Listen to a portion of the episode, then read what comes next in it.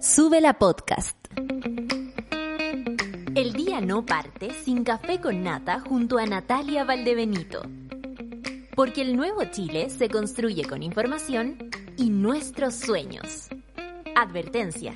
En este lugar nos reímos a pesar de todo. ¡Ah, estoy acá! ¡Estoy al aire! Buenos días. Eh, estamos con esta situación, monada. Muchas gracias por estar del otro lado.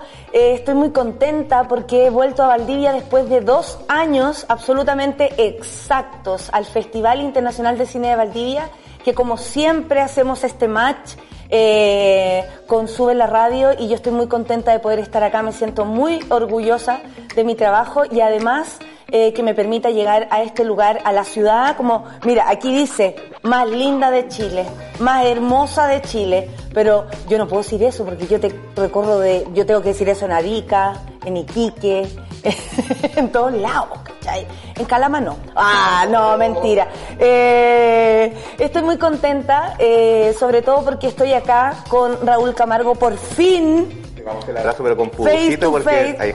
Eh, O como, o como lo hacía Pi- ¿Sí?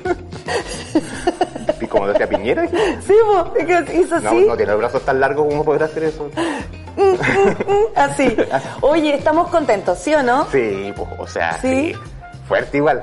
¿En serio? Sí, pues fuerte, o sea, lo logramos, eh, pero se logró con todas las medidas sanitarias, o sea, se está logrando, estamos haciendo el festival, es algo que había, venimos trabajando desde el año pasado, dependía de la contingencia, y en ese sentido hay como un cariño con respecto al festival, eh, porque hay mucha gente que está volviendo a salas por el festival, hay mucha gente que salió de su casa por el festival, hay gente que ha venido de otras partes de Chile por el festival, y es bien power, o sea... Hay algunos que nos subimos un avión de nuevo por el festival. festival.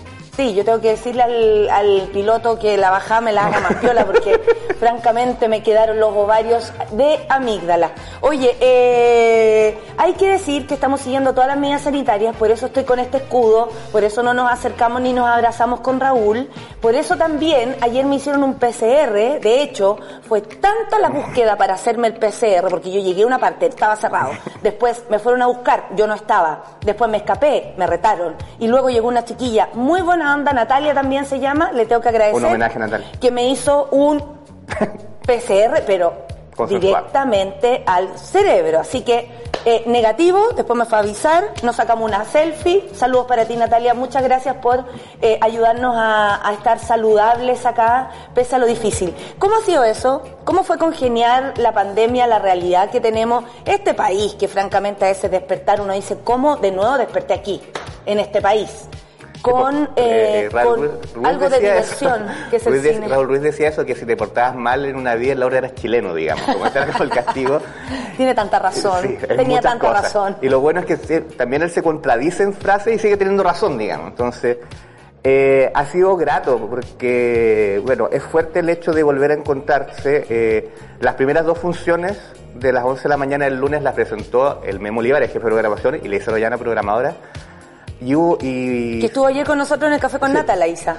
y se pusieron a llorar, lo que hizo que eh, gente del público se pusiera a llorar, que se pusiera a aplaudir al público, lo que hizo que lloraran más, digamos, lo que me hizo cuestionarme a mí, porque después yo presenté y, yo- y yo tenía un chiste no lloré, ¿Y no entonces que como le dicen, no. Pero en la, en la inauguración me, me, me trapique, bueno, así decir. Oye, es tanta la emoción que, que incluso eso ocurrió como una catarsis, así como estamos en el cine. Hoy día yo Sí. voy a entrar después de también, como más de dos años, que fue la última que vi fue el Joker, imagínate. Después cayó el estallido social y ahora en la tarde veré la- el estreno de la película de Guayquimilla, por supuesto Claudia. esperando, la, la película de Claudia. Oye, eh, bueno, festival con COVID, balance, ya sabemos, hemos llorado, estamos Sí, felices. vamos en la mitad, la mitad más uno, digamos. Pero en realidad hay, hay un tema de comportamiento de la comunidad que va a ver las pelis que ha sido bien sorpresiva para bien, ¿no? Porque son hartas reglas, pues, como sacar el ticket, sentarte en el que se te señala porque hay un tema de trazabilidad posteriori, llegar media hora antes de las funciones, y hay como una conmoción, catarsis con respecto a recuperar el espacio público y colectivo, que ha sido bien, bien bonito también como equipo volver a encontrarnos, ¿no? eh, eh, empezar a reconocer rostros en las salas, Mm. porque bueno, y el objetivo también era volver a salas, no era llenar las salas como es habitual del festival, un festival que tiene menos funciones, tiene menos también como teatros. eh, Porque también es híbrido. Hay Porque funciones. está haciendo online también, exactamente, Claro. pero también necesitábamos que, independiente de esta transición, que es una palabra que se ha ido como eh, volviendo en otro sentido, lamentablemente en Chile, digámoslo, un poco más, un poco más afortunadamente, porque lo otro era Claro, Una fue un falsedad. paso, fue un paso. Eh, está el tema de, de encontrarse, y, y era importante ese, que ese encuentro fuese público, pero con gente que son parte de la familia como ustedes. Entonces, en ese sentido, también es bien eh, el- el- lo que se va generando tiene que ver con ir generando esos nexos que van más allá de lo profesional, manteniendo por supuesto el todo y con los- todos los cuidados, pero aquí el, el punto es verse, verse y ha yo no sido- puedo creer. De hecho, vi a una amiga que no veía hace tanto tiempo, la quiero abrazar, pero no la voy a abrazar. no sabemos si tiene PCR negativo, así que hay Sí, que, hay que- hay que revisar primero su pase movilidad. sí. Eh, tenemos, pasan- está todo pasando en Chile, eh, si tú lo pensáis bien. Eh, estamos en un proceso de cambio profundo y real, por fin, eh, creo, espero, gracias a los jóvenes, por supuesto, que más allá de esa frase conocida, se saltaron el torniquete, creo que todos nos estamos saltando varios torniquetes. Ustedes también. ¿Cómo dialoga? Y siempre el, festival dialoga con la realidad, con el contexto. Estamos a puertas de una elección presidencial. Eh, ayer hablaba con Isa, eh, que le agradezco mucho la entrevista también en el Café con Nata, y yo le preguntaba cómo queda Chile después de este gobierno y cómo queda la cultura después de este gobierno. Ella hizo una reflexión maravillosa que nos enseñó un montón, pero desde tu lugar me decía ella también que eh, dialogaba el, festival con la resistencia. Eh, ¿Con qué está dialogando hoy día el festival? Siempre ponen temas, siempre tiene un color. Sí, yo creo que el festival está dialogando con los aprendizajes también, porque el, cuando uno se plantea desde la lógica de las resistencias, manera también se pone en un lugar como de comprender las resistencias, ¿no? Y yo creo que todos los, todos los seres humanos tenemos distintos rangos de visión. Entonces yo puedo estar en este rango de visión y creer que veo más que el que está acá, pero hay una persona que está más, más y que necesito escuchar para entender lo que se me está escapando, porque también hay una lógica súper progre, que es como creer que se está con un algo, ¿no? Eh, nuestra compañera Isa no solamente es programadora, sino que es dirigente gremial. Claro. Entonces está en, una- en un rango de visión justamente de los altos con respecto al proceso. Y el proceso político es súper claro, digamos. Estamos viviendo eh, nosotros el mismo día que Súbela, de hecho, hace dos años, eh, con minutos de diferencia, hicimos lo mismo, que era decir no estamos en guerra. Y eso fue público. A su vez, otros cinco festivales en Chile, Iquique, Fidox, eh, Bio Bio Cine, Frontera Sur, eh, realizaron el mismo tipo de comunicado, sin ponernos de acuerdo, ¿no? Porque se nos estaba declarando una guerra cuando nosotros estábamos marchando en paz, ¿no?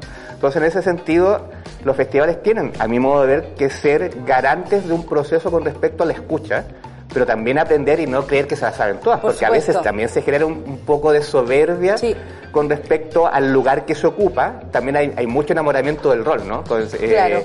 Y hay que tener cuidado. Es distinto nuestro rol, por ejemplo, que tiene que ver con un trabajo anual, pero que se condensa en una semana de celebración en Valdivia, al de ustedes, por ejemplo, que implica un trabajo diario, con mucha, con mucha amenaza, con mucha intención de votar discursos, versus la entereza de seguir manteniéndolo ya, y más encima, con humor, digamos, y con humor que también descalibra al, al otro, que no es otro, que somos los fachos, digamos. Entonces, en ese sentido, el festival no es, eh, no es partidista.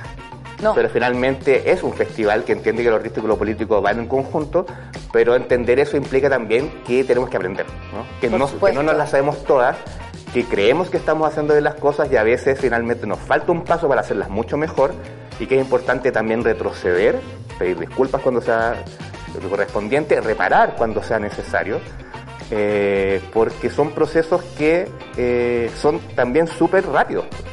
Yo creo que como país estamos aprendiendo más rápido de, lo, de todas las décadas pasadas. Yo en ese sentido no solamente ha sido la gente joven, yo o sea, soy fan de este abuelito que va con la- el cartel y dice como gracias Sí. juventud. Sí. Yo creo que todos hemos, hemos llorado mucho entre eh, revuelta social y pandemia. Y ahora es el momento como de seguir llorando, pero también de reír, de ver películas y de encontrarnos de manera en- de recuperar lo público.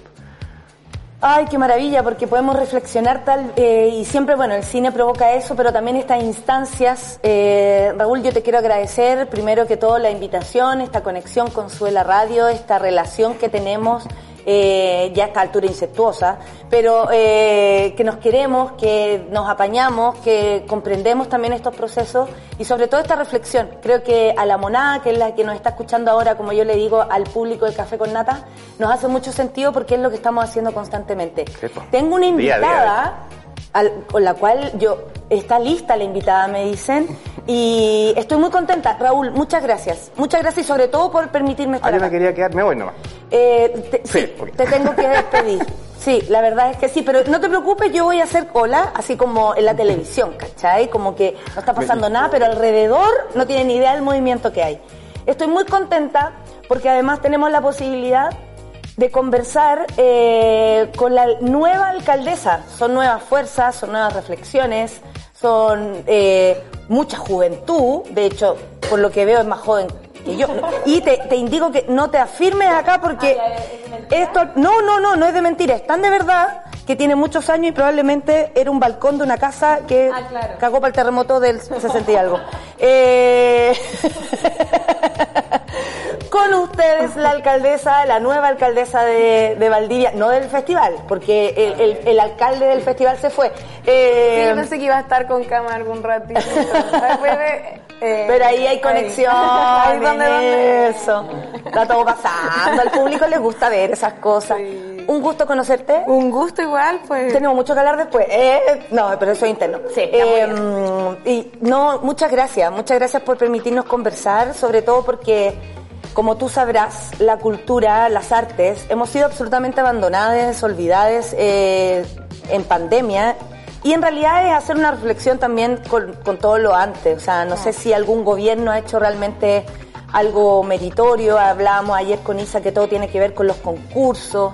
Eh, ¿Cuál es tu reflexión? Y tal vez partamos por ahí eh, respecto a la cultura en Chile y cómo desde tu lugar, que a veces son acotados, pero también muy poderosos lo que se puede hacer desde la alcaldía, eh, ayudar al cine, ayudar a las artes, ayudar a venir comediantes a, la ciudad. Eh, eso, ¿qué se puede hacer? O, o, desde este contexto, desde el festival, ¿cómo tiramos para arriba? Oye, bueno, primero gracias también a ustedes por estar acá. Eh, feliz, feliz de poder conversar, de conocerte. Eh, yo primero parto de la base que se puede hacer mucho, mucho. Eh, desde que llegamos al municipio llevamos ciento y algo días, muy poquitito aún, pero nos hemos dado cuenta que, que hay una parte que es voluntad. Sin duda hay otra que son recursos, no gestión, etcétera, pero hay una parte que es solo voluntad. Hay un ejemplo que para nosotros es emblemático acá en nuestra comuna, lo hemos conversado y repetido incansablemente, pero porque es muy importante porque explica ¿no? o, permite demostrar esto de la voluntad que es nuestro teatro municipal. El Teatro Municipal Lord Cochrane, un espacio que además ha sido también una de las salas importantes en este festival y que había estado cerrado por tres años, por un incendio, pero después por un abandono. Y mm. cuando estábamos desde fuera, la misma comunidad creativa ¿no? y cultural de nuestra comuna, uno de, los, de las demandas importantes para quien fuese que ganara el municipio era, por favor, reabran, arreglen el teatro. Y era una tremenda demanda, entonces decía, chuta, nos vamos a demorar harto, deben ser muchos millones de pesos, esta cuestión debe costar. Oye, lo hicimos. Y costaba 17 millones de pesos. Que, que, para que, un municipio de un teatro eh, muy poca plata muy poca plata y en el contexto de un municipio a lo que significa. O sea y se hizo y había que hacer un par de decretos y una licitación chica y, y se logró en menos de 100 días. Entonces hay una parte que es voluntad sí. Hay otra que es gestión también y hay otra que es de concepción. Y ahí yo he aprendido mucho de acá, ¿no? Acá el Valdivia es maravilloso, tiene una comunidad cultural mm. increíble y el foco que siempre nos han dicho es en el proceso creativo, no en el evento, no en la obra, en el proceso creativo. ¿Y por Muy del teatro eso, que uno tiene que valorar el proceso por sobre el resultado. Pero por supuesto, pues. y además porque tú cuando valoras el proceso no solamente valoras también el trabajo que hay detrás. Claro. O sea, como, bueno, ¿cuánto costó llegar ahí? Claro. Mi, hermano es músico y la sufre porque... Ah, y el mío también. Y postulan a fondo, oye, el financiamiento es para el disco. Y, todo lo que te demoras para hacer el disco. No, como que el trabajo no existe. nadie cubre el trabajo de creación. Así es, no se valora la existencia de los trabajadores y trabajadoras de la cultura y ese es uno de los desafíos que nosotros tenemos como municipios complejos. Los municipios no tienen todos los recursos que nos gustaría, pero el foco está en eso, porque el proceso creativo, por un lado, visibiliza y valora el trabajo, de los trabajadores y trabajadoras de la cultura y por otro lado le entrega ¿no? y multiplica las posibilidades de formación de nuevos creadores, artistas en el territorio. Y esos son uno de los focos que nosotros queremos eh, contribuir apoyar desde la municipalidad. Carla, ¿y qué rol cumple eh, desde tu visión, tanto como espectadora alguna vez, ahora como alcaldesa, el Festival Internacional de Cine de Valdivia? En este proceso de, de, reconstruirnos en base a la cultura, hemos estado tristes, hemos pasado, yo mm. creo que ahí por sentirnos todos identificados, que hemos pasado por momentos tristes, yo creo que para el lado que mirar ahí a veces no había de dónde agarrarse, han sido dos años duros. ¿Y mm, cómo crees tú que, que, que influye desde la alegría que puede dar juntarnos en el festival hasta culturalmente? Mucho. Bueno, el festival está muy enraizado en la cultura valdiviana. Eh, aún hay muchos valdivianos y valdivianas que nunca han venido al festival. ¿ya? Yo creo que ese es un desafío también que tenemos nosotros y nosotras. Levántate, papito. Eh, y, claro, y además incorporémoslo, ¿no? Yo creo que, que, mm. hay un... Bueno, a mí me encanta el enfoque que estos años se le ha dado al festival a propósito también de descentralizarlo. Nuestra comuna y Valdivia tiene un, una, diría como un dolor muy grande en la separación entre lo que pasa acá en la Isla Teja, en el centro, alrededor de la costanera y lo que pasa más allá. Nosotros somos una comuna grande para los santiaguinos. Yo siempre ayer estábamos conversando con unos alcaldes, imagínate, no sé, para que tengan una idea. Recoleta son 16 kilómetros cuadrados, Ñuñoa son como 19 kilómetros cuadrados, acá nosotros somos mil. 12 kilómetros cuadrados. O sea, mil kilómetros cuadrados más que el promedio del tamaño de las comunas de Santiago. Y eso no sabía ese dato. Y eso es súper importante decirlo porque como el país se piensa desde Santiago, se termina pensando desde una dinámica compacta que acá no tenemos. Nosotros somos mil 12 kilómetros cuadrados, mil kilómetros cuadrados más que el promedio de las comunas de, de Santiago. Entonces es distinta la dinámica.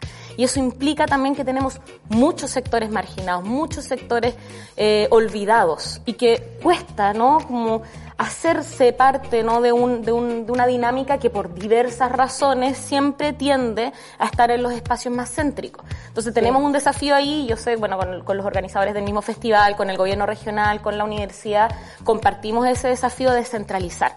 Porque el festival es súper importante hacia afuera, sin duda, pero a nosotros igual nos importa mucho que siga siendo cada vez más importante para Valdivia y para los valdianos y valdianas. Eso implica que ojalá sea, tengamos niños, niñas, niñas en todas las escuelas que les interese el cine, que quieran emprender en aquello, que tengamos clases, escuelas de cine. Que no se vea tan, algo tan lejano, tan inalcanzable. Claro, sí, eso, y, y ahí hay, hay esfuerzos importantes, pero nosotros queremos fortalecerlos mucho más. Carla, es imposible eh, no decir que eh, eres parte de una camada muy importante que viene a cambiar las cosas y yo espero que con esto que hemos hablado, la voluntad, la, valoración del proceso, eh, funcione. hay nuevas alcaldesas. Vamos a hablar, por ejemplo, de Santiago. La comuna de Santiago está Iracy Asler, en Viña está Macarena Ripamonti, en Melipilla está Lorena Olavarría y varias otras, incluida tú. ¿Qué creen? ¿Qué crees tú? Y, si en la nochecita pensáis así, vamos a cambiar, porque yo tengo la sensación de que el feminismo va a cambiar el mundo, o sea, sorry, pero yo lo creo así, sorry, not sorry, creo que es verdad.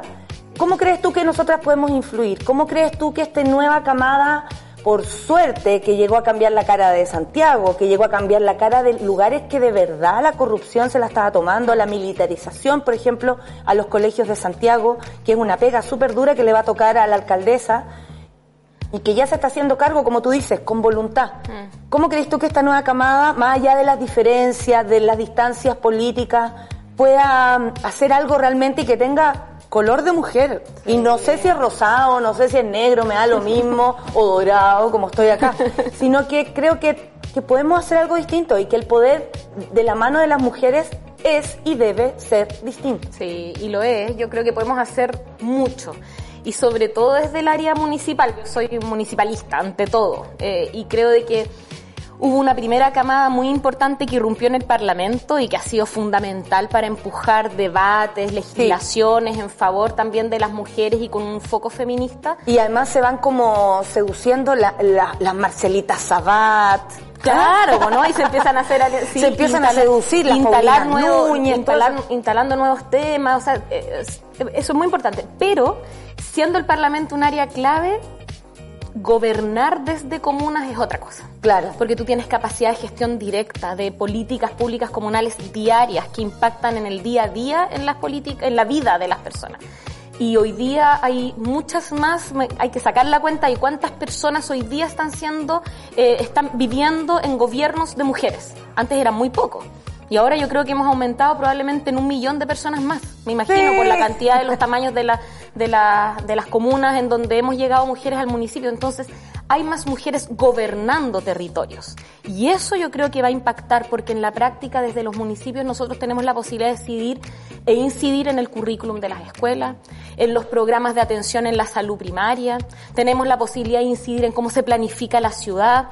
O sea, hay cosas concretas que se pueden ir haciendo que que son muy importantes. Yo solo dar un dato acá. Nosotros, bueno, somos una comuna que venía de gobiernos de derecha desde mucho, mucho tiempo y teníamos la oficina de la familia. No teníamos oficina de la mujer, obviamente tampoco de diversidades y, y vamos, vamos a terminar con la familia, la, oficina de la familia. Entre otras cosas porque la familia es un concepto, no es un sujeto en la práctica, ¿no? Y como que carga con conceptos ideas conservadoras que tú dices, ¿Qué es la familia? Heteronormados, por lo general. Además, te y, y, en la práctica casi nadie hoy día encaja en el concepto de familia, entonces teníamos en nuestra comuna, que somos la capital regional, mujeres, niñas fundamentalmente, que se iban a atender a Payaco, donde sí había alcaldesa mujer por mucho tiempo, mapuche, que ahora es, convencional constituyente, y se iban a atender desde Valdivia a Payaco cuando estaban sufriendo violencia en el pololeo. Porque acá decían, bueno, ¿a dónde voy? Pues si no soy familia, no hay oficina. Y se iban a Payaco, una comuna que tiene cuatro veces menos presupuesto que nosotras. Eso concretamente es lo que permite un gobierno de mujeres. Entregar más ayudas concretas también a mujeres y niñas que están pasando riesgos incluso vitales. Entonces, no, yo creo que podemos hacer muchísimo y, ya se está haciendo y eso es maravilloso. Qué maravilla. Eh, cuando usted asumió, saludó en Mapudungún y también en lenguaje de lengua de señas. Eh, y desde ese lugar hablaste incluso como desde esta familia, ¿no? Esta construcción de familia que nos han enseñado y que tratan de instaurar sobre todo el gobierno, lo, el gobierno que tenemos hoy, saludando a Dios y todas esas cosas y, y viva la familia. En fin, bueno, sabemos por qué el hombre tanto apoya a su familia, ¿no? Eh, un silencio reflexivo. Eh, ¿Qué desafíos tenemos desde ese lugar? Porque ya empezamos a hablar de esto, ¿no? Desde la diversidad. Somos un, somos, todos somos un pueblo diverso. Desde, desde los pueblos originarios, desde los colores eh, que todos tengamos, hasta las formas de vivir. ¿Cuál es el desafío? Porque también, como está centralizada incluso la modernidad, eh, pareciera que todo ocurre o la gente se desata en la región, en, Santiago o, Viña, Valparaíso, como ese sector, ¿no? Pero para acá también ocurre de todo. Y, de también, todo y más, de todo y, más. todo y más. eh, ¿Cuál es el desafío a propósito de, de todo, pues de, de, de los pueblos originarios, de las personas que no se sienten incluidas, tanto las ciudades están hechas para hombres? Sea, ni siquiera en una cuadra puede caer una persona con un carro de llevando una guagua. O sea, tampoco está hecho, está pensado para que caminen hombres. O sea, las ciudades están pensadas así, las cuadras están pensadas así.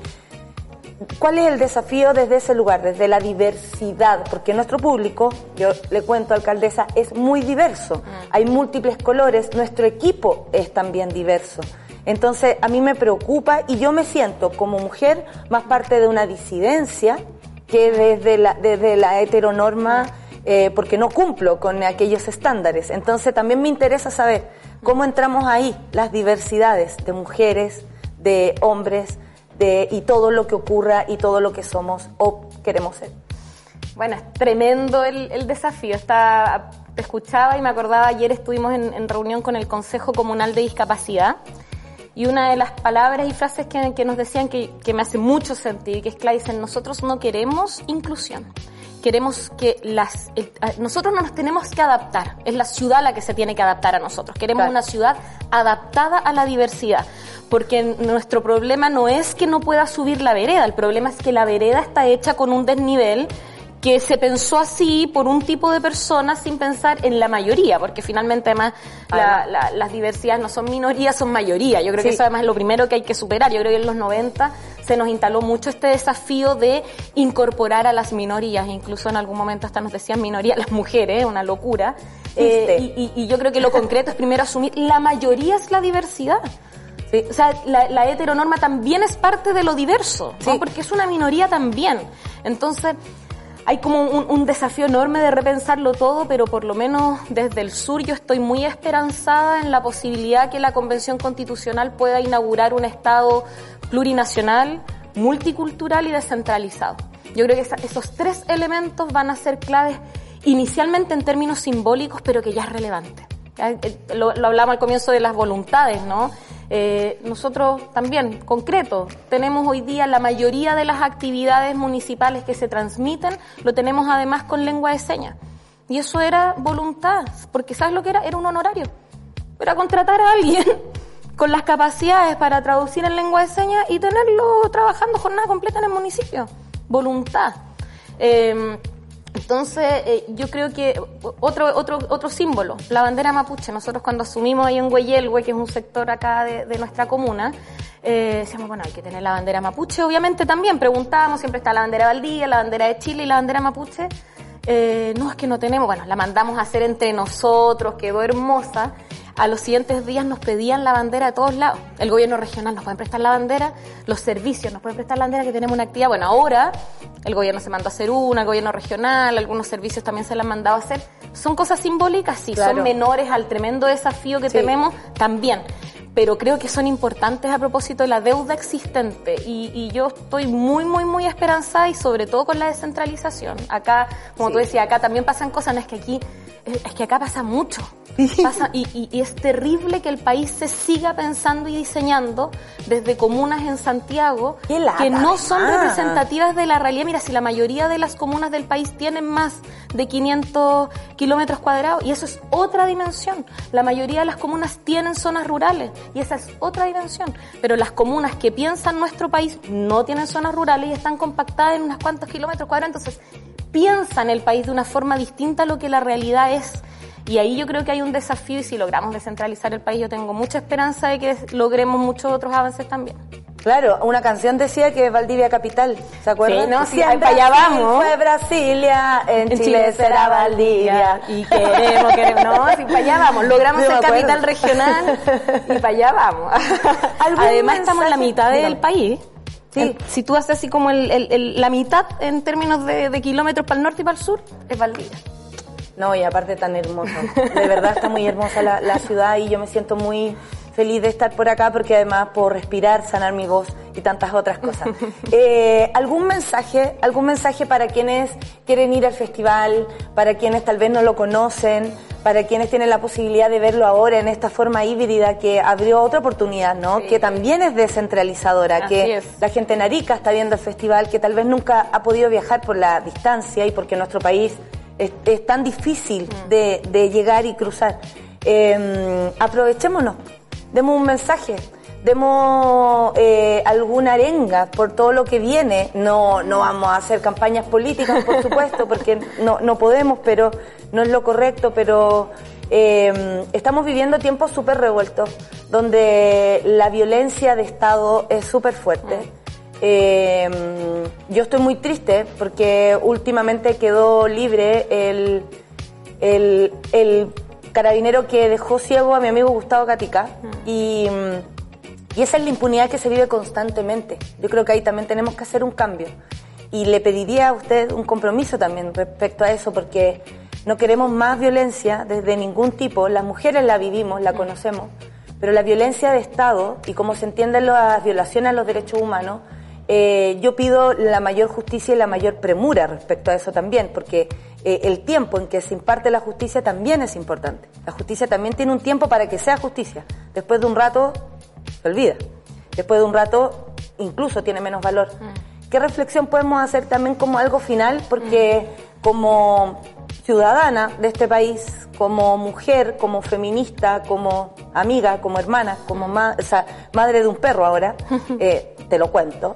Eh, me siento como, como de pronto como, ¿a quién le pido ayuda? ¿A quién recurro? Cuando veo que de verdad lo que se viene es súper fuerte y la violencia con la que estamos viviendo y el este caos que solo le conviene a la derecha, digámoslo así, eh, nos tiene atrapados. Y duele. A veces duele despertar y decir, mierda, amanecí en este país de nuevo.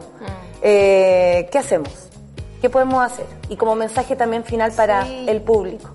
Yo primero abrazaría la esperanza, es verdad, eh, Chile duele, duele mucho, pero, pero también yo diría que cuando nos despertemos este lunes, 18 de octubre, en donde se cumple, eh, se yo creo que hay que celebrar y conmemorar lo que significó la revuelta social, también se inicia la discusión programática de contenido de la Convención Constitucional.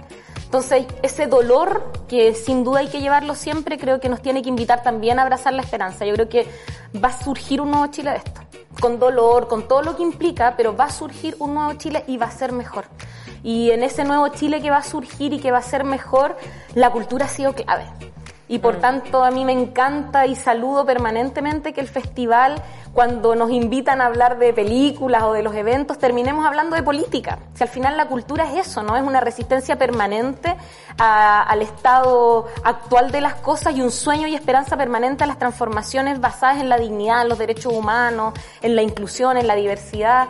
Por lo tanto, yo diría que hay que abrazar la esperanza y esa esperanza abrazarla también con resistencia a las afrontas permanentes que se nos instalan. Acá yo creo que hay que hacer un mensaje importante. Se declaró estado de excepción en dos territorios de nuestro país Sí. y ya hay llamados de algunas autoridades para declarar estado de excepción también en la región de Los Ríos.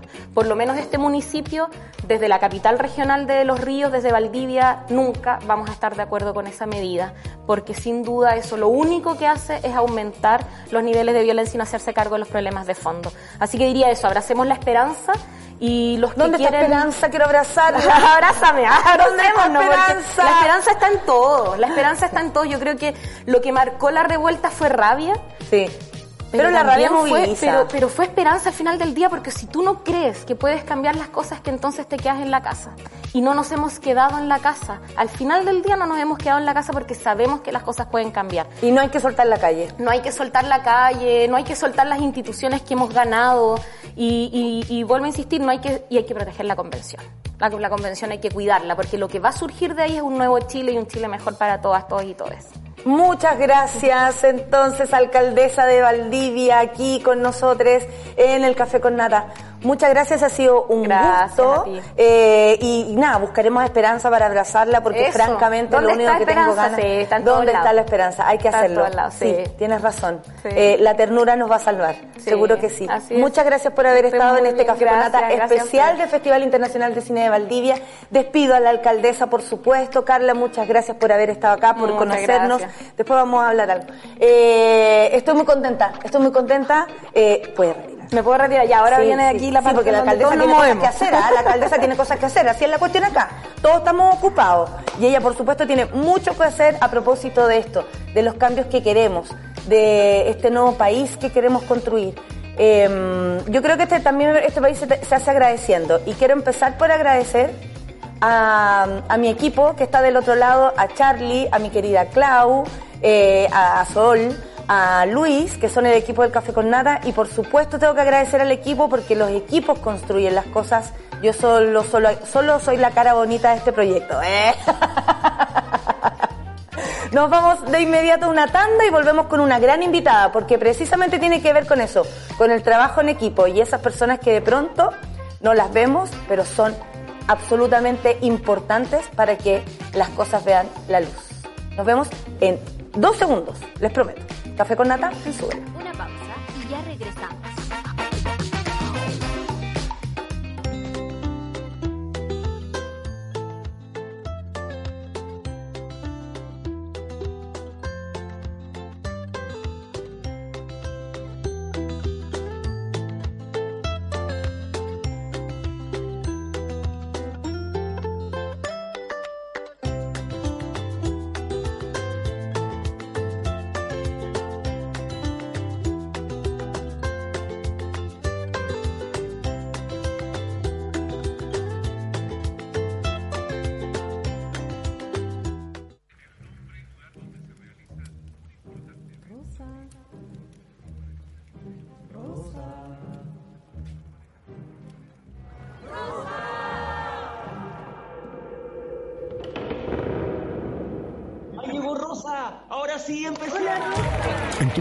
En el cine, tú eres protagonista.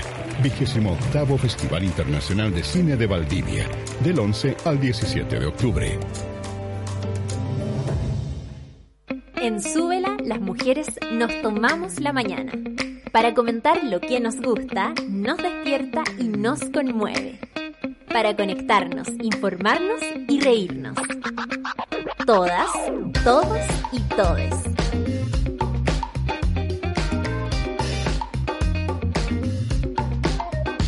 Con nata, Super Ciudadanos, Satélite Pop, Caceritas. Acompáñanos de lunes a viernes desde las 9 a.m. en Sube la Mañana. Nos vemos y escuchamos desde subela.cl y a través de nuestra app. Súbela, un nuevo medio para un nuevo Chile. Estamos de vuelta en Sube la Mañana.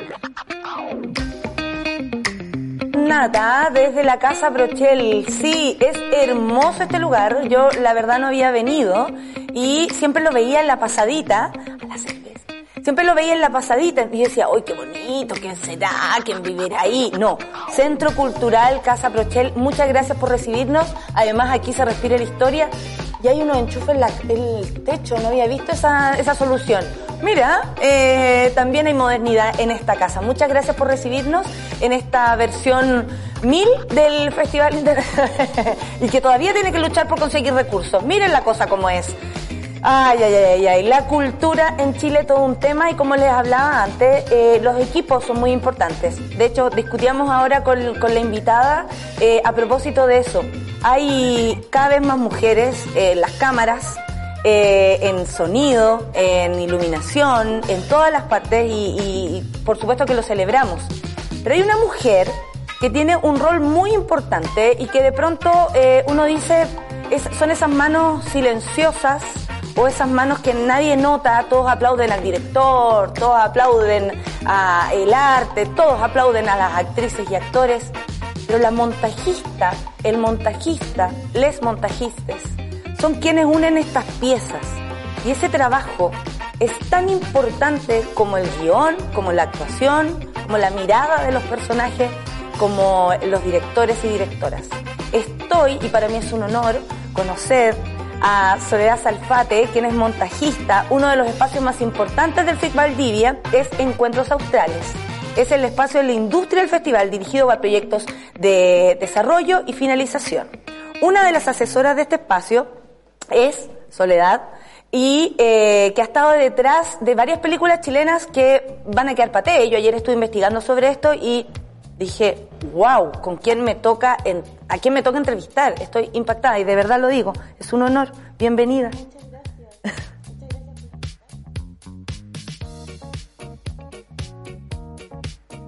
Así que lo fundé.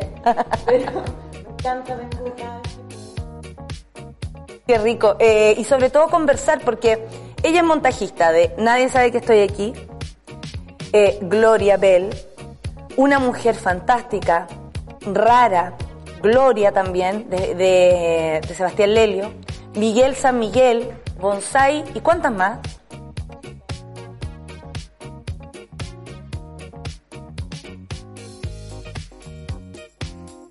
Tenemos un problema de sonido con eh, Soledad. Dice que le pasa en todas partes. Yo le voy a... Le pasa en todas partes. Vamos a hacer ese... Ustedes saben que yo, para hablar sola, si de algo sé, es de hablar sola. O Ah, sea, estaba, en mute.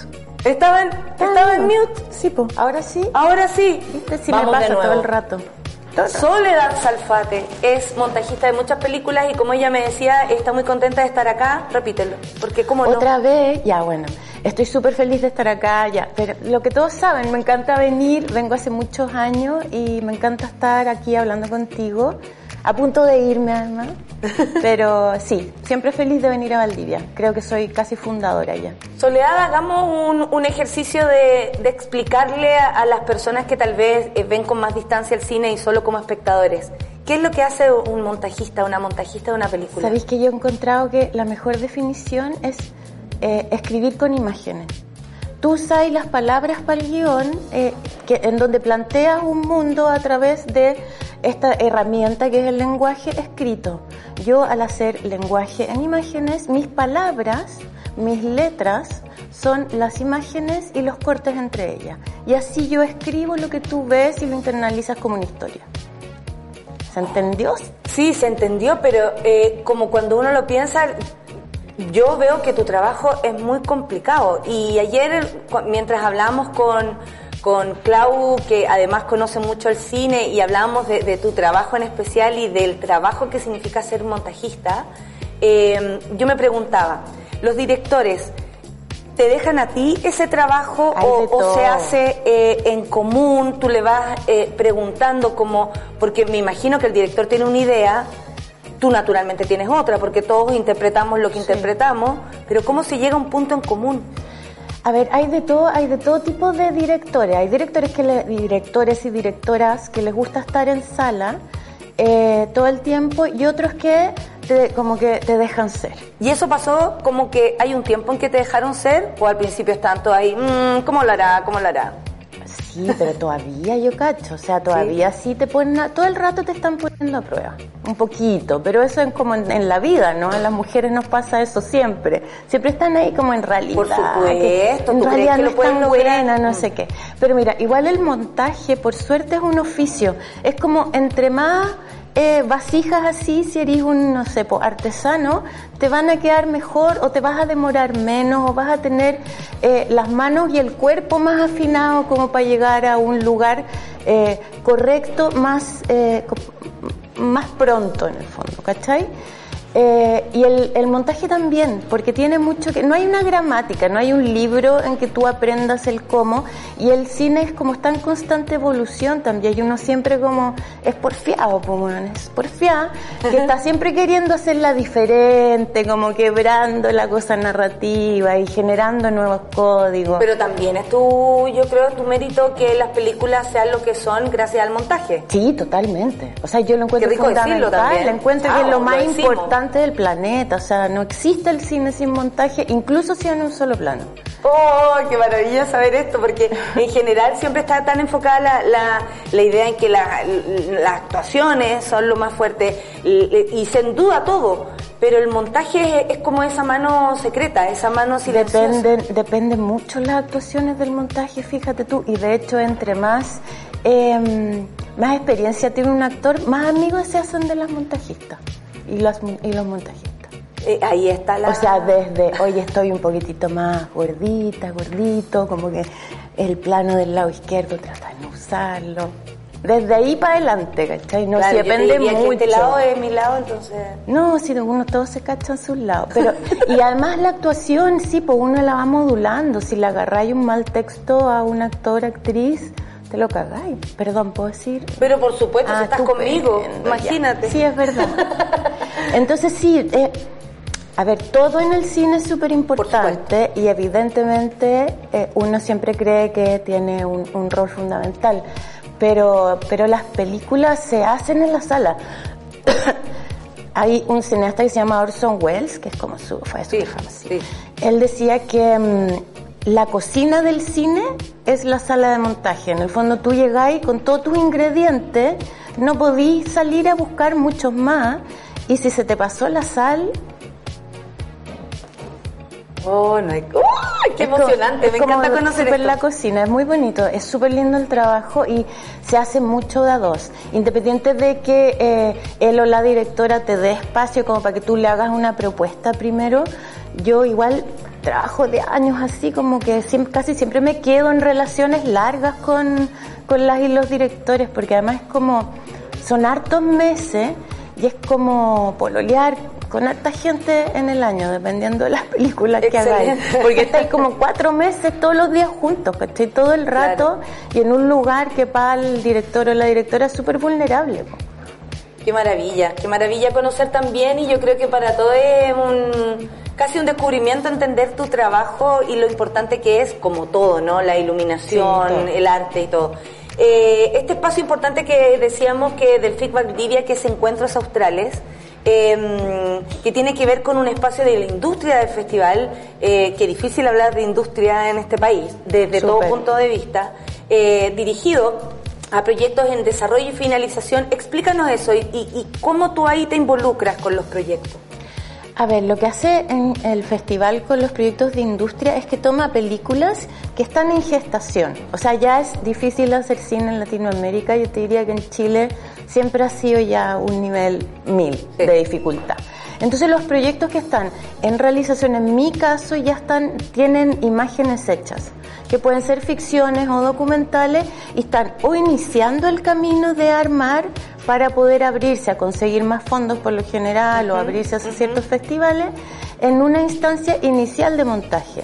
Entonces yo antes que empiece el festival por ahí por inicio de septiembre veo unos primeros cortes, conversamos sobre las películas, ellos eh, básicamente abrimos una conversación porque yo no soy nadie tampoco uno no es nadie para juzgar el arte desde ningún lugar, ni para otro, entregar claro. papitas, ni nada, sino que se abre una conversación y uno ahí tira todo lo que puede tirar y, y tratáis de ayudar y después, durante el festival, hay varias instancias con otros asesores, programadores de festivales, los vuelvo a tomar ya con los comentarios hechos y hacemos una nueva pasada a la película.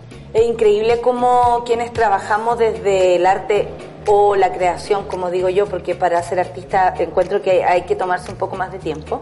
Eh, sí, yo valoro mucho la palabra artista eh, y desde ese lugar creo que, que es súper importante también que las personas, el público entienda que estamos todo el tiempo sometidos a la crítica, a la autocrítica, eh, mi compañero me dice algo y, y, y en general podemos convivir con la crítica del público gracias a esa autocrítica que nos hacemos constantemente. O sea, yo pongo mi proyecto en tus manos, tú le haces correcciones.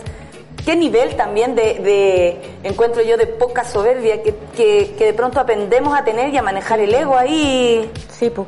pero Súper es que, loco. es que igual el cine eh, no puede ser egocéntrico ni impermeable, ¿cachai? Tiene que ser abierto, porque en el fondo tú, la, en la película o la obra vive cuando permea las audiencias. Si no, no existe, ¿cachai? Si no es leída, si no es vista, si no, no interpela al espectador de alguna manera, o, o política o emocional, es, queda vacía, ¿cachai? Entonces sí es muy colaborativo en ese sentido. Y yo creo que si uno se pone desde un lugar como te sacáis los gustos de entre medio y tratáis de aportar desde un lugar honesto, uno a veces dice puras weas, pero también a veces dice cosas medianamente sensatas, ¿cachai? Por supuesto, y de pronto, bueno, y, y la persona que está del otro lado elegirá lo que le sirve para su proyecto y al mismo tiempo... Partimos por ahí. Partimos por ahí, Claro. sí, por lo general es así. Hay un fenómeno ahora, o lo que pasó últimamente y está pasando con los festivales, donde muchas películas están, chilenas están participando y han tenido un protagonismo bastante importante respecto a los premios, que tal vez eso antes no ocurría. ¿Cuál es tu, para finalizar también, y gracias por haber estado acá, Soledad, ha sido un gusto conocerte, me encantaría que algún día estuvieras con nosotros en el Café con Nata para que habláramos Feliz, largo y tendido sobre feliz. el cine y peláramos a todo el mundo, porque Todo el rato. no la hicimos. Eh, ¿Qué crees tú que tiene que ver con, con esto, con esta nueva representación del cine chileno afuera? Eh, ¿Cómo está llegando? ¿Nuestras temáticas están más, más ligadas? Nuestra nuestro, antes nos veíamos más hacia adentro y salíamos poco, nuestras historias eran más como propias y por eso no, no repercutían tanto afuera. ¿Cuál es tu diagnóstico Em, de lo bien que nos está yendo? Comillas, ¿ah? Sí, nos está yendo súper bien, pero yo siento que nos está yendo bien hace mucho rato Ya. y estaba súper invisibilizado. O sea, igual a mí me tocó como el nuevo cine 2005, que éramos generación de que no cachábamos que tú podías viajar con una película. O sea, cuando llegaron como a invitarnos a festivales y pagarnos pasajes, era como, ya, no lo puedo creer. Y ahora eso está pasando, está pasando mucho más, porque hay más escuelas, porque hay, hay un empoderamiento también desde las nuevas generaciones de decir, yo puedo y quiero contar mi historia. O sea, mi generación creció sin escuelas de cine, ¿cachai? No habían. Y no sé, ponte tú ahora acaba de ser el Festival de Guadalajara, que es un festival súper grande, y Chile arrasó en la competencia iberoamericana, y ellos tienen competencia nacional y competencia, no, y oficial, que apunta su industria, que es la industria mexicana, que es muy grande, y la que es internacional, y Chile arrasó, y la mexicana, evidentemente, por otro lado, agarraron sus películas. Entonces, yo siento que hay no solo una cosa que se está visibilizando más de que el cine chileno sí tiene un espacio en otros lugares, sino que además también quizás por una cosa media personal que a mí me está tocando trabajar más como para Latinoamérica, que siento que hay una como hermandad en la narrativa latinoamericana que es súper bonita, ¿cachai? Y que se está dando mucho, que se está dando mucho, sobre todo en las cofradías de mujeres directoras mm. latinoamericanas. Hay algo ahí. Hay algo ahí que está súper bonito y súper interesante. Hoy qué interesante. Bueno, conversaría muy largo y tendido con Soledad porque francamente ha sido eh, entender tu trabajo, poder también brindarle al público esto, esta conversación, eh, a tanta gente que se quedó sin hacer cine por esto mismo, porque no habían escuelas o porque no estaba esa unión entre todos que es tan importante para poder lograr cosas. Y nada, pedirle como a todos los invitados algún... Eh, no sé, saludo, eh, felicitaciones, una invitación a ver el festival estos días que quedan. Como ese mensaje al cierre, decís Por supuesto, tómate el micrófono con ustedes. la subsecretaria Soledad. bueno, saludo a mi mamá. Eso, siempre saludar a la mamá está bueno. Eh, nada, yo creo que las instancias del Festival de Valdivia son súper importantes para que todas, todos y todas podamos interpelarnos, mirarnos en el cine chileno, latinoamericano, mundial, porque es ahí donde tenemos posibilidad de hablarnos entre nosotros. Maravilloso mensaje entonces. Muchas gracias Soledad, ha sido un gusto. Que te vaya muy bien y ha sido un gusto conocerte. Igualmente, Felicitaciones por todo lo que has hecho. Ok, me que te vaya bien. Estamos felices, por supuesto, porque el café con nata aquí en el FIC Valdivia eh, tiene lo suyo, aprendemos, conocemos más del cine y sobre todo siempre nos llevamos algo, ¿no? Eh, el arte es muy político, todo es político y a mí me encanta que sea así. Vamos ahora a una tanda eh, y volvemos de inmediato con más invitadas y con ganadoras incluso. ¿Qué me dicen ustedes a propósito de lo que hablamos con Soledad de estos premios en Guadalajara? Eh, volvemos de inmediato con más Café con Nata aquí, en Suela Radio, por supuesto, en el Festival Internacional de Cine de Valdivia.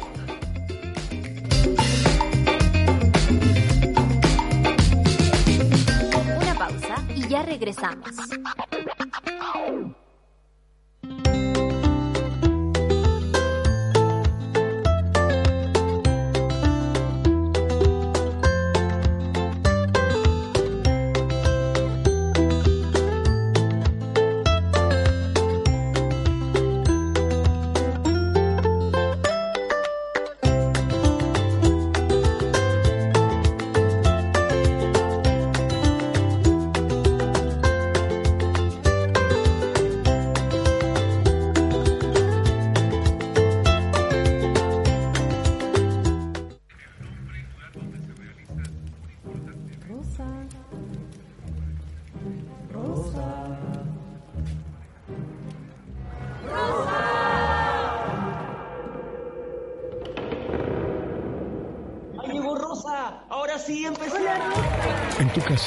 Cine, tú eres protagonista. Vigésimo octavo Festival Internacional de Cine de Valdivia, del 11 al 17 de octubre. En Súbela, las mujeres nos tomamos la mañana para comentar lo que nos gusta, nos despierta y nos conmueve. Para conectarnos, informarnos y reírnos. Todas, todos y todes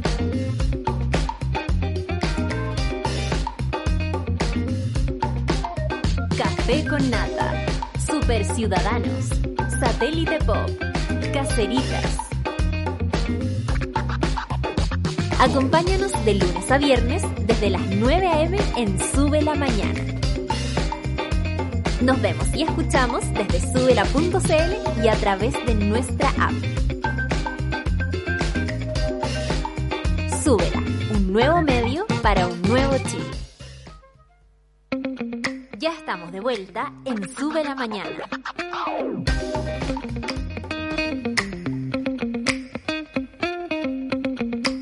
Estoy aquí, sí, lo que veían es la Casa Prochel desde donde estamos transmitiendo. Por primera vez yo estoy acá, siempre hay una primera vez, ¿ah? 42 años y todavía viviendo primeras veces, para que no pierda la esperanza.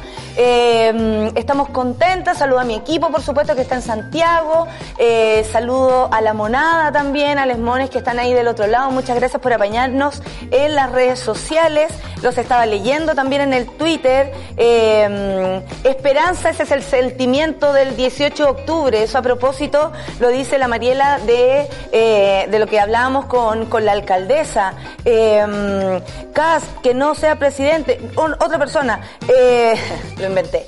La Mari 80, eh, no lo podré escuchar hoy, pero les deseo un lindo día. No se preocupen, porque esto va a quedar guardado y por supuesto en el podcast de Sube la Radio.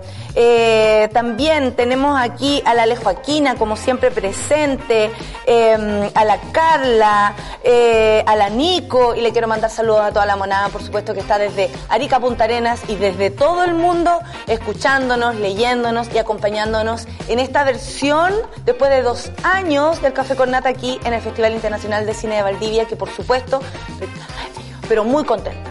Eh, hay- que decirlo, yo si no lo saco, oye, se me sale en cualquier momento y mejor decirlo de verdad. Eh, esta parte es muy importante porque no quiero decir que las otras no lo sean, al contrario, todos los, los bloques han sido importantes, pero hoy tenemos la posibilidad de estar, y, esto pasa poco en Chile, ¿ah? con ganadoras. Porque puta que ganamos poco de todo, hijas.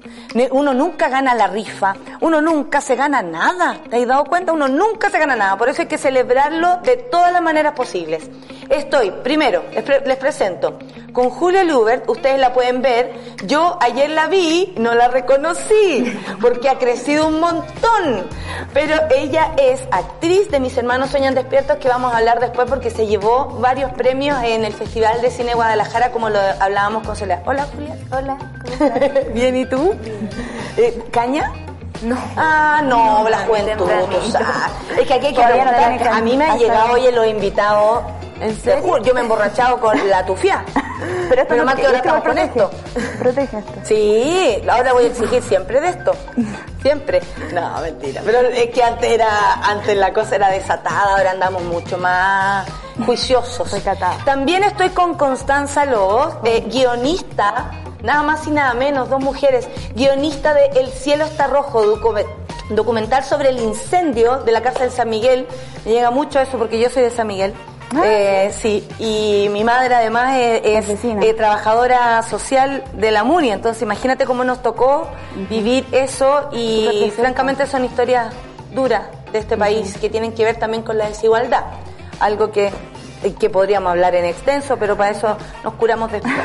Eh, hoy hay visionados, hoy día viernes hay visionados de dos películas que son parte de la selección oficial del largometraje, Mis hermanos sueñan despiertos, donde está, y ahí, ahí mira su cámara, Eh, donde está Julia, eh, de Claudia Guayquimilla, quien admiro profundamente, porque ahí calladita la Claudia, ¿cierto? Porque ella llega tranquila, como, me imagino que dicen, ¿quién es la directora? Yo, pero es poderosísima, Claudia, te amamos, por supuesto que sí. Eh, y también eh, va a estar el, la el visionado de El cielo está rojo de Francina Carbonell, eh, donde Constanza Loz es la guionista. eh, y ambas películas vienen de ganar eh, estos premios de el- del Festival de Cine Guada- de Guadalajara. Premios súper importantes, no es menor. Eh, por ejemplo, Mis hermanos sueñan despiertos, premio Muyahuel, se llama como mejor película iberoamericana de ficción. Sí. ¡Wow!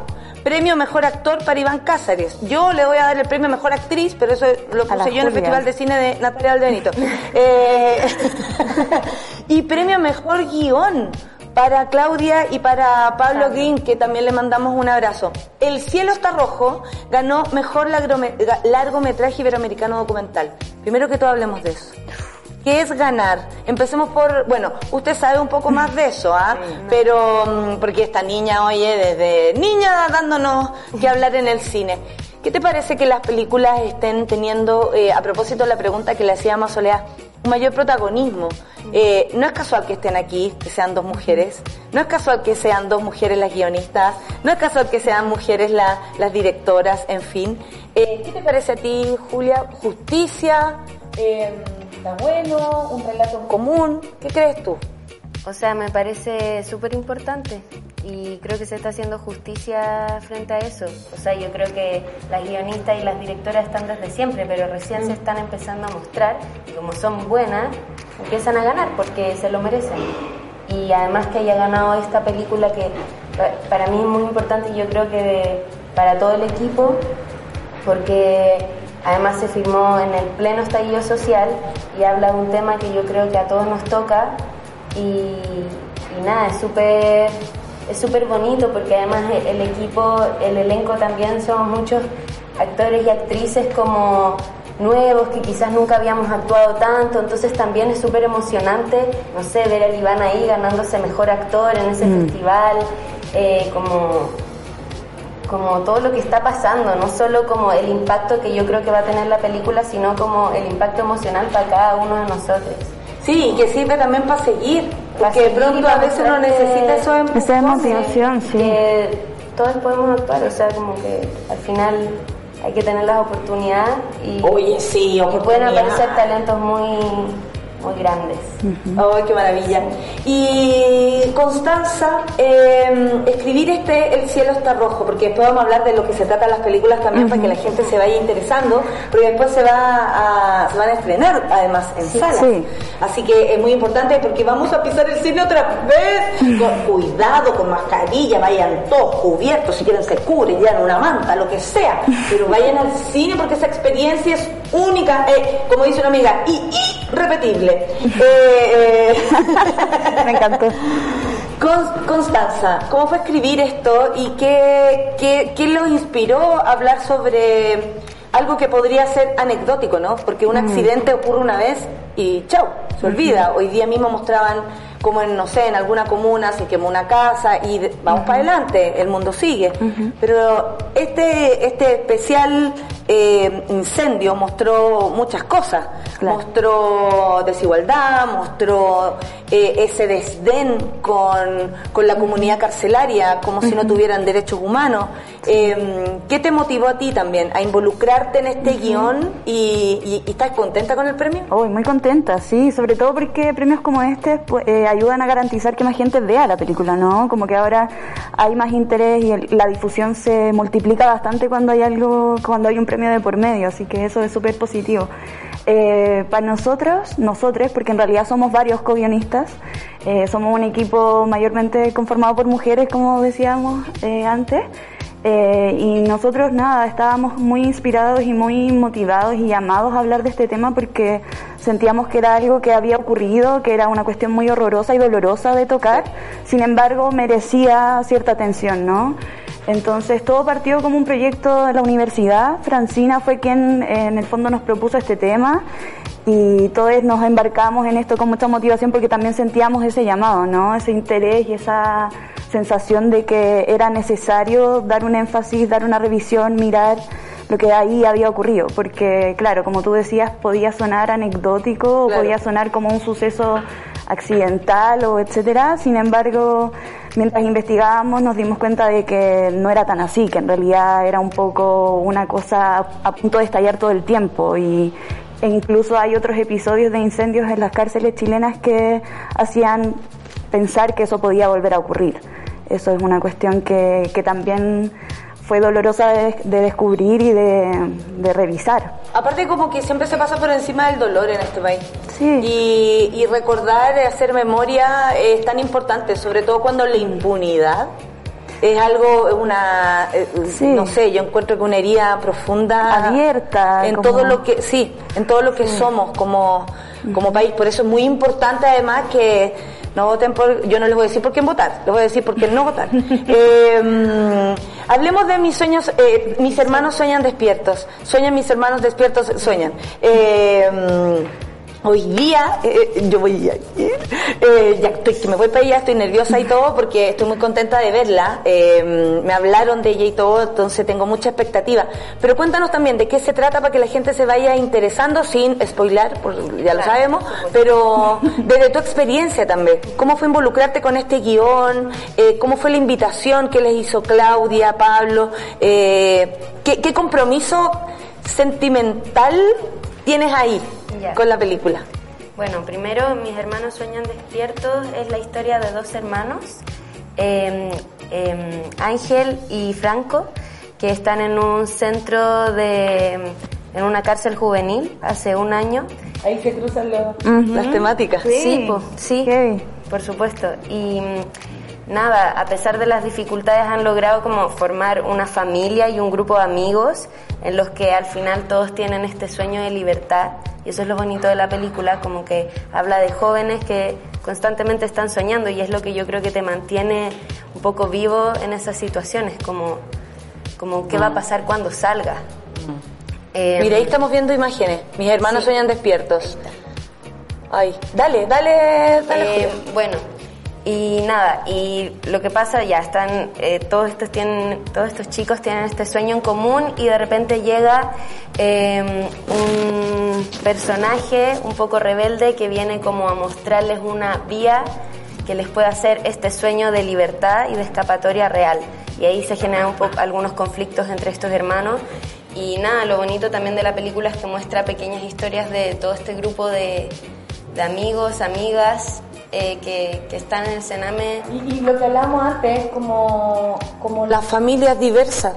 Somos, somos familia con les amigues, somos familia con quienes nos toca estar, ¿Y cómo somos familia puede- con los equipos de trabajo. Claro, y cómo se puede formar familia en, en los lugares quizás más inesperados y Hostiles, duros, hostiles, hostiles. también. Porque al final, claro, eh, estas cárceles son lugares muy terribles y muy hostiles, pero también muchas veces hablamos del Sename como algo muy ajeno y como, como estos niños del Sename, y no solo son niños del Sename, son jóvenes que, que tienen sueños, que viven amores, que...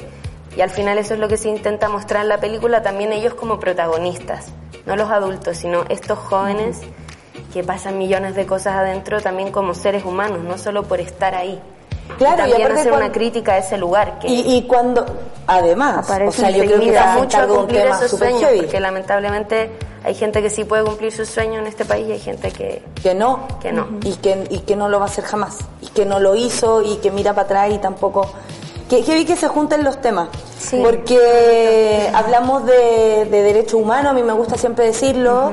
Eh, en nuestro país se han violado los derechos humanos desde todo punto de vista. Para qué hablar del Sename Eh, yo creo que es como lo, casi lo más emblemático que tenemos respecto a eso y como y esa distancia, ¿no? Los niños del Sename, tan lejos, o sea, no me hago cargo, no me no me, no me relaciono emocionalmente, No me implico. tan lejos. Es como cuando uno habla de esta gente, por los migrantes, por ejemplo. Migrante eres tú, migrante soy yo, si nos trasladamos a cualquier lugar. Entonces, como acercarnos a esto, sentirnos parte de esto, más allá de las diferencias de todo tipo, eh, creo que es el, el inicio y el cine hace lo suyo. En la película eh, eh, que, que- que te toca escribir a ti en este caso, El cielo está rojo. ¿Cómo, ¿Cómo te fuiste encontrando también con eso? Con esa, ¿Cuál era tu distancia respecto al tema y cuál logró ser tu cercanía? Porque es increíble como cuando uno entra y uno dice, ¡Ah, qué heavy, como tú decías, los niños del seno, como esa distancia que uno a veces tiene con las cosas y de pronto te das cuenta que no, que también te sentís desplazado, que cualquiera podría llegar a la cárcel, sobre todo en este país si eres eh, un cualquiera como nosotros. Eh, sabemos que la justicia es para algunos y no para otros. Sí. No, es súper fuerte porque yo creo que todos viviendo en Santiago nos habíamos, recordábamos el hecho y, y incluso había ocurrido en los barrios de algunas de las personas de nuestro equipo. Sí. Sin embargo, la cárcel para todos es un espacio, como tú decías, bien hermético, ¿no? Y pareciera que el incendio hizo que ese espacio apareciera, de hecho, como para nosotros fue súper importante eso, como darnos cuenta de que la exposición que generó el incendio también nos hizo aparecer un espacio que está súper invisibilizado, súper hermético y que es parte de la ciudad incluso, sin embargo, no se mira. Eh, y al igual que el incendio que tiene mucho horror, también era algo que no se quería mirar, ¿cierto? Y nosotros, nosotros nos interesamos por la idea de, narrar esta historia, narrar esta situación, intentar esclarecer lo que estaba ocurriendo. Y obviamente entendimos que teníamos una distancia, ¿no? Que, que estábamos fuera de ese, de ese mundo.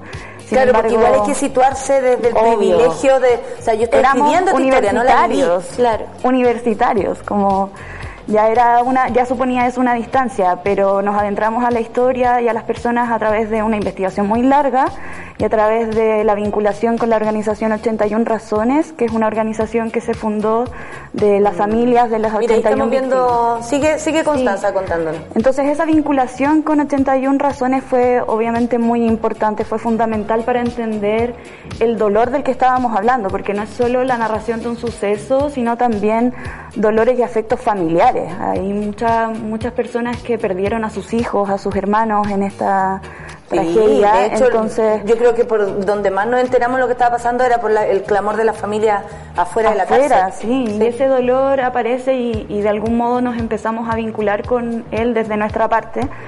Eh, y nos dimos cuenta, hablando con las familias en las delatones que cada mes se realizan afuera de la cárcel, que un poco parte de ese dolor podía ser compartido, ¿no? Que podía ser compartido mientras era legitimado, mientras nosotros desde nuestro espacio de privilegio eh, legitimábamos que esto fuera contado, ¿no? Y las familias así lo, lo recibieron. Muchas familias nos dijeron como es muy emocionante que alguien me cuente esta historia, que alguien me la narre y alguien la ordene para que mucha más gente se entere de lo que está sucediendo ahí.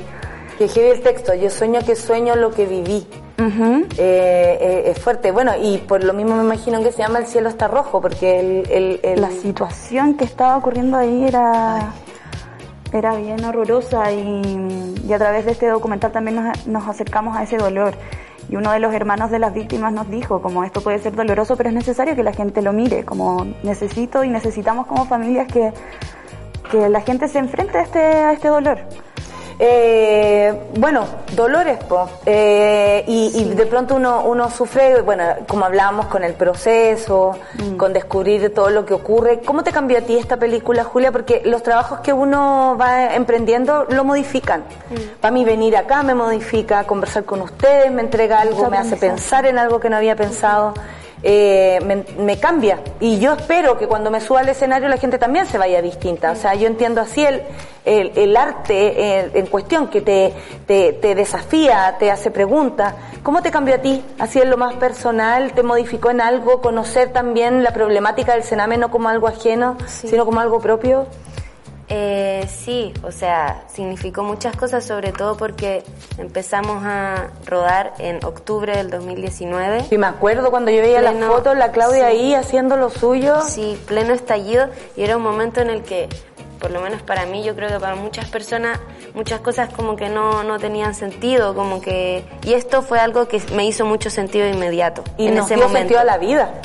Y, me, y me dio, y claro, y como que tenía demasiada relación con lo que estaba pasando, entonces tú salías de grabar y estaban ahí las calles pintadas con mensajes, el Sename estalló antes que el metro, eh, como que estaba ahí, se estaba viviendo como en carne propia y claro, a mí me hacía sentido y en ese momento yo ya no sabía qué, qué tenía sentido, cómo, qué hacemos, como que, qué está pasando, como y, y que se muestra ahora acá es súper especial porque ha pasado tiempo y la situación es la misma. El Sename sigue existiendo. eh, y nada, como es súper especial sobre todo porque, claro, como que me, me hace mucho sentido. Es un trabajo que he hecho que me hace mucho sentido y también con la gente con la que trabajamos. Qué valioso el- el hacerlo en equipo. ese momento, porque yo creo que, no sé si lo compartes, pero te sentí ahí como útil.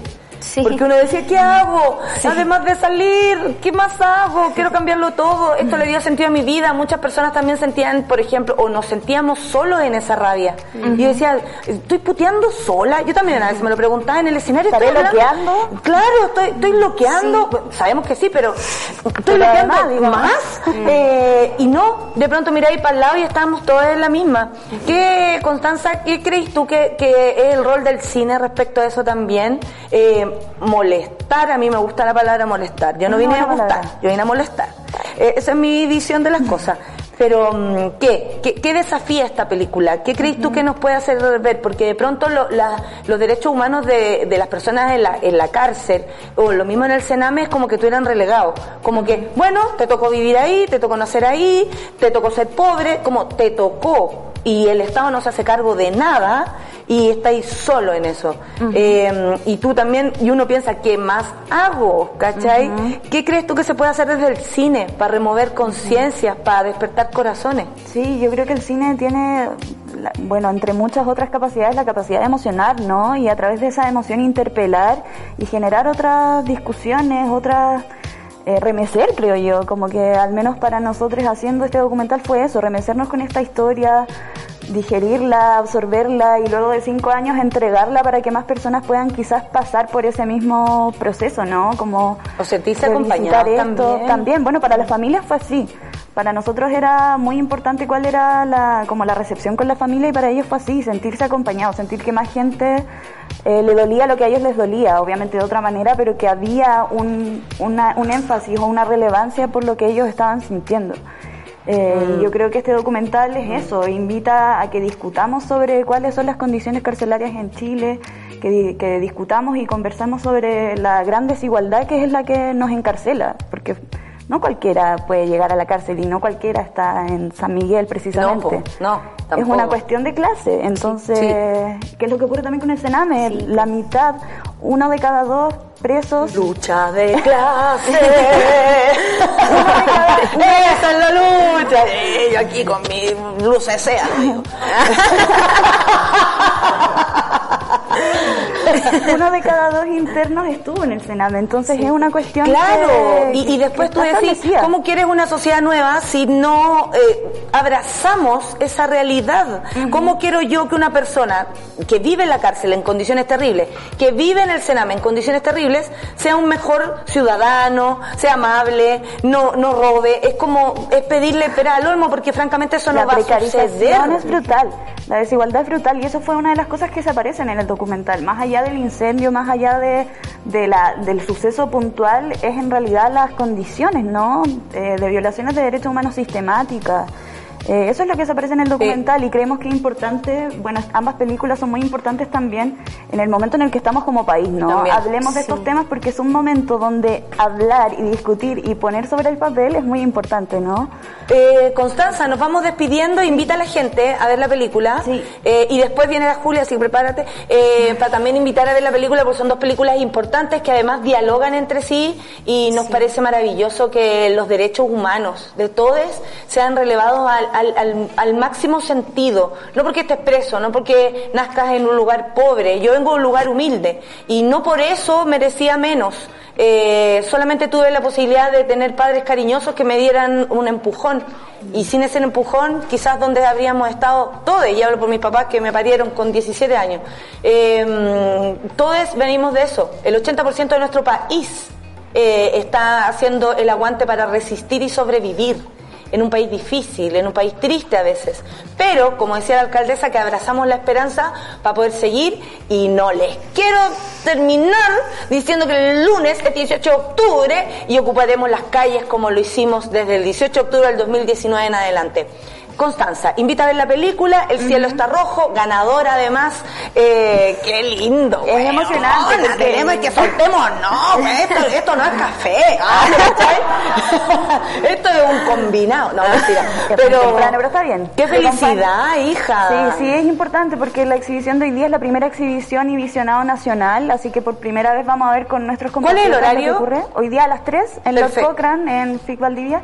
Y para quienes no estén en Valdivia pueden verlo también de manera online. Y si no, desde el 11 de noviembre tenemos estreno en salas. 11 de noviembre, así que anótenlo por si necesitan hacerse parte de esta discusión. Y tú eres parte este- de un grupo de guionistas, a quienes también les mandamos besos y abrazos sí. porque hay que relevar el trabajo de los equipos. Así es, Francina, Arim, Ignacia que está por acá acompañándome y Vicente, somos ahí el equipo que, que, que se mantuvo firme con esta historia, bueno, y en colaboración con mucha otra gente, ¿no? Los montajistas, la productora Storyboard Media, Gabriela, queremos mandar Mierda, mierda, saludos. entonces hoy día a las Sí, 3 de la tarde gracias. y que les vaya la raja con el cielo está rojo porque merecemos Gracias. hablar de eso también. Julia, la invitación Bueno. y además un gusto también haber estado contigo y verte crecer, francamente, me siento tu tía. Yo te conocí cuando eras. Uy, yo te conocí cuando eras así, yo te cambié los pañales. Eh, Julia, por favor. Eh, bueno, hoy día a las 18 horas en Lord Cochrane, la película por primera vez se muestra en Chile. Qué emoción. Estreno Bien. nacional. Y desde el 21 de octubre estreno en salas. Bueno, en las redes sociales, mis, arroba mis hermanos suenan despiertos. en Suenan, porque Sí, lamentablemente porque la ñ... La ñ no está Qué incluida. mal, qué, y qué, qué- qué mal invento a la ñ, eh, francamente. eh. Ya. Eh, ahí están, bueno, está toda la información, pero también están los cines en donde se va a estar presentando desde Sí. el 21 de octubre, así que vayan para que esté harto tiempo en salas porque es una película que merece ser vista, porque es algo que está pasando al lado nuestro y tenemos que visibilizarlo y desde esa sensibilidad y humanidad y desde los jóvenes, que los jóvenes sean los protagonistas al final. Oye, y un aplauso porque además los premios que se llevaron. Sí, un saludo al- al ¡Qué equipo. maravilla! A los equipos, Sí, sí. y un saludo al equipo porque yo estoy aquí como cara visible, pero hay un trabajo. Yo estoy aquí pasando la raja. ah, no, si en Guadalajara lo pasaron mal. Oye, eh, no, sí, me imagino, hija, ya con el mezcal, tómense uno por mí.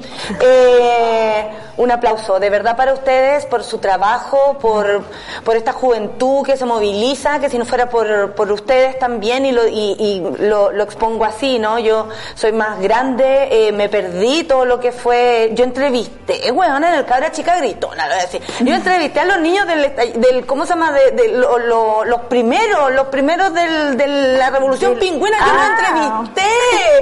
Imagínate lo vieja que soy. Y ahora estoy entrevistando a esta gente también. Después, hoy la ganadora del Oscar, no me ni mirar. Eh, mm, no te olvides de tu Voy tía. a. de tu tía Nati. Te lo prometo. Oye, estoy muy contenta. Primero de haber conversado con todas las personas que me tocó conversar. Estuvimos con Raúl Camargo, el director del festival. Estuvimos con la, alcaldesa, eh, Carla, acá eh, de- de- de Valdivia, hablando de todos los, cambios que vienen. Estuvimos también con Soledad Salfate, montajista, muy importante montajista en nuestro país. Descubrimos también lo importante que es ese trabajo. Y además estuvimos con Julia y con Constanza conversando. Ha sido una mañana maravillosa. Le quiero agradecer otra vez a Carla, a, a Raúl y a todo el equipo del festival por invitarme, por tenerme acá. Eh, oye, la cama buena, la cama buena, no me quería levantar, te digo al tiro. Y eh, bueno, el PCR también me dejó... Todavía no me sacó el, el cotonito de la, de la mente. Eh, pero ha sido maravilloso y yo estoy muy feliz de haber vuelto porque son dos años, dos años en que nuestro país ha cambiado y que espero que cambie mucho, mucho más. Quiero agradecer a mi equipo en Santiago, Charlie, Luis, Sol, a Clau que está aquí con nosotros, por supuesto, a Don Juan y, a todos los que hacen posible el trabajo de Suela Radio en conjunto con el Festival Internacional de Cine de Valdivia. Me despido. Muchas gracias, buenas noches. Eh, no, pero que les vaya bien, estén bien y nos vemos hoy día a las 3 viendo, por supuesto, El cielo está rojo y a las 6 eh, Mis hermanos sueñan despiertos. Eh, grandes películas para repensar Chile porque lo merecemos y merecemos un país más justo para todos, para todas y, por supuesto, para todes. Que les vaya bien. Chao, gracias.